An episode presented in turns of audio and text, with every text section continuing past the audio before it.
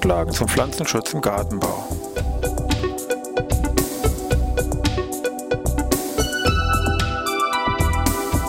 Ein wöchentlicher Podcast der Forschungsanstalt für Gartenbau an der Fachhochschule Weinstefan von und mit Thomas Lohre.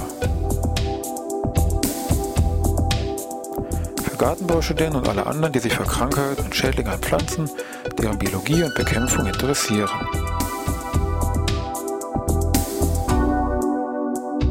Thema heute Sitka Fichtenlaus. Ja, ich begrüße wieder zu einer neuen Podcast-Ausgabe Pflanzenschutz im Gartenbau. Wir wollen uns heute mal mit einem Standardschädling, sage ich mal, beschäftigen. Derer gibt es natürlich eine ganze Reihe. Dazu wir wie sowas wie Schnecken, Dickmaurüssler und andere, unter anderem auch verschiedene Läuse. Und eben heute soll es speziell um die Sitka-Fichtenlaus gehen, also wichtige schädigende Laus hier an, Nadelgehölzen, speziell eben hier im Bereich Fichten. Ein wichtiges Thema war auch mal der Wunsch hier von der Zuhörerin. Wenn es das gemeldet hat, nehmen wir natürlich hier dankend natürlich auch auf. Gucken wir uns mal die Namen von dieser Laus an. Da kann man nämlich von dem Namen, von dem deutschen Namen, schon ganz Teil, sag ich mal, raushören oder rauslesen. Wir haben gesagt, also Sitka Fichtenlaus. Bevor so ganz klar natürlich hier die betreffende Sitka Fichte, die natürlich weniger in den Gärten im öffentlichen Grün oder hier in der Baumschule steht, dann eher dann schon Blaufichte oder Umorica Fichte. Und auch diese Fichten werden hier von der Sitka Fichtenlaus befallen und können hier Schäden auftreten. Eher weniger, oder das heißt eher weniger, eher relativ selten kann sie auch an Tanne oder Douglas-Fichte auftreten, die also mit Fichten durch eigentlich hier gar nichts am Hut haben, eine ganz andere Gattung natürlich darstellen. Aber man darf sich eben von diesem Namen Sitka-Fichtenlaus nicht dazu verleiten lassen, dass man sagt, naja, guck nur ein Sitka-Fichte vor. Dem ist also wie gesagt nicht so, also auch Blaufichte und Umorica-Fichte können hier geschädigt werden. Eine andere Bezeichnung ist, eine andere deutsche Bezeichnung ist die sogenannte Fichtenröhrenlaus, also genau das gleiche also ein Synonym für Sitka-Fichtenlaus. Dieses Wort Fichtenröhrenlaus bezieht sich jetzt nicht auf irgendeine Geräusche der Blattlaus im Sinne von, wie der Hirsch hier rührt, also bei der Fichtenröhrenlaus sind mit diesen Röhrenpaare, in dem Falle hier bei der dieser Laus recht lange Hinterleibsausstülpungen mit gemeint, die betreffenden Siphonen, also Siphonen mit pH geschrieben, sind so kanonenrohrartige Ausstülpungen, die aus dem Hinterleib herauskommen, die auch dann charakteristisch meinetwegen oder typisch sind für eine ganze Familie von Blattläusen, nämlich der Röhrenläuse. Heraus kommt er nicht, Betonung nicht der betreffende Honigtau, den man sonst vielleicht immer eine Vermutung hat, der kommt nämlich nur aus dem After, weil das nämlich Ausscheidungsprodukte sind, sondern aus diesen Siphonen können verschiedene Substanzen abgegeben werden, Sekrete, Hämolymphe und manchmal Pheromone, aber eben kein Honigtau. Also der Honigtau wird schon, wie gesagt, nur aus dem After. Das sind, wie gesagt, Abfallprodukte für diese Blattlaus, die dann, Sie erinnern sich, wenn das mal im Wald bei sehr vielen Nadelgehölzen treten ja auch andere Blattlausarten hier auf. Und wenn hier sehr viel massiver Honigtau gebildet wird, dann sammeln das hier auch die Bienen ein, dass sie dann als Waldhonig auf dem Tisch stehen haben. Aber zurück jetzt zu unserer Fichtenröhrenlaus. Also diese Röhre bezieht sich immer auf diese betreffenden Siphonen von dieser Laus. Die Laus selber ist so zwei Millimeter groß, grün gefärbt, besitzt rote Augen, ganz charakteristisch. Und es gibt geflügelte und ungeflügelte Tiere. Lateinische Bezeichnung wäre Liosum aphes abietinum, Walker 1849. Hier beschrieben mit einer ganzen Reihe an Synonymen bei dieser Art wobei im Wesentlichen hier bei den Gattungen immer hin und her gesprungen worden ist. Also sie hieß auch mal Elatobium abietinum oder Apis abietina oder Neomyz apis abietinum, also wie gesagt ein Haarloser durcheinander oder Neuzuordnung zur neuen Gattung. Also im Moment würde ich mal sagen Liosum apis abietinum. Gut, wollen wir mal schauen, was gibt es zum Thema Lebenszyklus, Schaden und Bekämpfung zu sagen. Gucken wir uns mal in den nächsten drei Rubriken kurz an.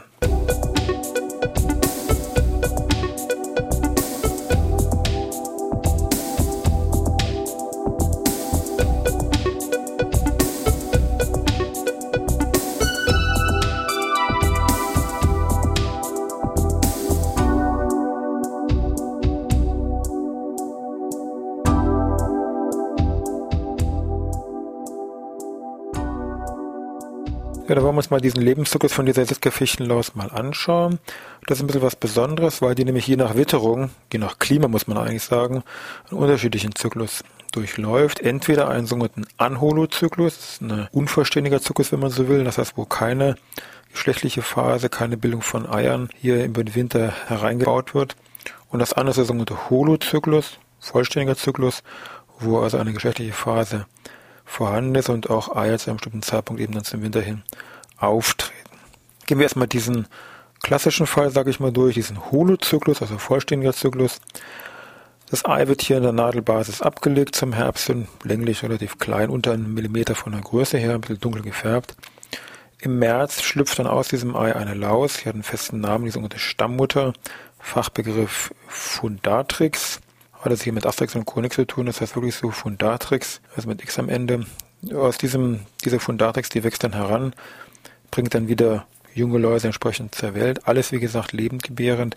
Und diese Läuse sind alles, wie gesagt, Weibchen, die wieder heranwachsen wieder ihrerseits lebendgebärend junge Blattläuse gebären. Die Population baut sich dann auf. Und je voller es dann, sage ich mal, in dem Bereich der Nadeln wird die Tiere saugen, desto eher wird es auch irgendwann, sage ich mal, ein bisschen eng und dann treten auch geflügelte Blattläuse auf. Also auch alles wieder nur Weibchen, alles lebendgebärend. Und diese geflügelten Blattläuse sorgen dann für eine weitere Verbreitung innerhalb der Nachbarschaft oder auch über größere Regionen, wo die Läuse passiv weiter verbreitet werden. So, die Tiere saugen dann an den Nadeln und sammelbar ist es dann so, dann, dass die Population ein bisschen in den Keller heruntergeht auf natürliche Weise, weil das Nahrungsangebot in den Nadeln, sag ich mal, nicht mehr so optimal ist. Mehrere Nüsslinge tauchen auf. Also fällt das Population ein bisschen ab. Zum Herbst steigt es dann wieder an. Und zum Herbst treten dann auch Geschlechtstiere auf, also spezifische Geschlechtstiere. Das sind geflügelte Männchen und ungeflügelte Weibchen, also spezifische Geschlechtstiere, die dann nach der Begattung legt dann das Weibchen hier die Eier an die Nadeln ab. Dann ist der Zyklus geschlossen und fängt im Frühjahr dann mit dieser Stammmutter, mit dieser Fundatrix wieder an. So. Dieser klassische Zyklus, Holozyklus, ist aber an kalte Regionen gebunden bei der Sitka-Fichtenlaus. Und in den Breiten bei uns ist es einfach, ich sag mal, Sitka-Fichtenlaus zu warm. Dieses Eistadium wird in der Regel nicht ausgebildet. Also es läuft alles anholozyklisch ab, das heißt keine Bildung von Eiern, keine Auftreten von Geschlechtstieren, also es bleiben immer nur Weibchen lebend gebärend. Das ganze Jahr über, auch den Winter über, bleiben diese Tiere hier so vorhanden. Und das heißt, die kann schon bei geringen Temperaturen, ist die dann schon aktiv und kann dann sehr zeitig im Frühjahr, Februar, März, wenn es ein bisschen wärmer wird, sofort mit Saugen loslegen. Und eben nur in diesen sehr kalten Regionen, wenn eben das Ei bewintert, dann wäre das alles nur sehr zeitverzögert, weil aus dem Ei muss erstmal diese Funderdreck schlüpfen und so weiter. Also bei uns in den milden Regionen ist die Gefahr wesentlich größer, dass da eben sehr zeitig im Frühjahr schon hier die ersten Schäden auftreten.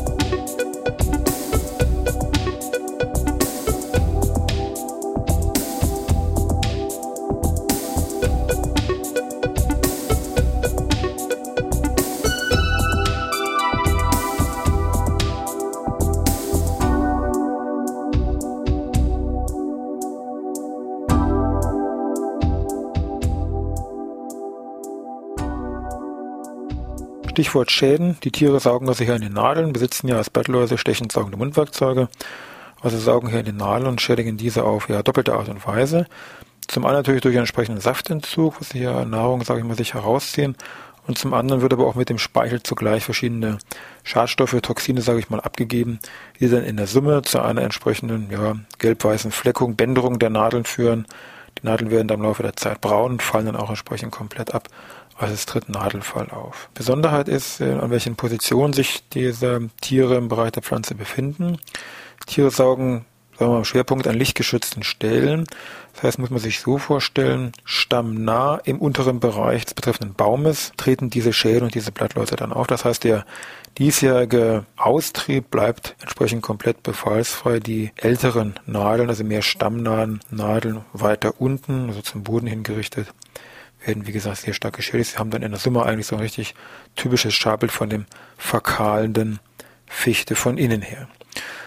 Der Nachteil natürlich ist, das ist jetzt keine Pflanze, die nochmal neu austreibt im neuen Jahr, sondern ist eine immer grüne Pflanze. Das heißt, was da mal an Nadeln heruntergefallen worden ist, bleibt auch unten und treibt nicht wieder neu aus. Also diese Kahlstellen bleiben. Ich habe auch einen gewissen Einfluss vom Standort her. Sagen wir suboptimale Standorte im Sinne von zu feucht oder zu trockene Standorten. Auch windgeschützte Lagen sind besonders, wie gesagt, empfindlich oder besonders anfällig gegenüber der Sitka-Fichtenlaus. Durch das Saugen, die ganzen Schäden an den Nadeln, auch diesen Nadelverlust, kommt es natürlich nicht nur, dass das optische Erscheinungsbild wirkt natürlich, sagen wir, ein bisschen suboptimal. Es kommt es eben auch zur ganz klaren Schwächung der Pflanze, die kann dann im Ergebnis auch in der Stärke natürlich bis zum Absterben der Pflanze führen. Also man sollte schon hier entsprechend etwas tun, beziehungsweise dann eben regelmäßige Kontrollen durchführen, um hier die Sickerfichtenlaus zu bekämpfen. Nützlinge treten auf, haben wir schon gesagt. Äh, Marienkäfer, Flurfliegen, auch Schwebfliegenlarven wirken hier der Population entgegen, aber das nützt in der Regel, wie gesagt, nicht, um jetzt da komplett einen Schaden damit regeln zu können. Also man muss irgendwas tun, was wollen wir schauen.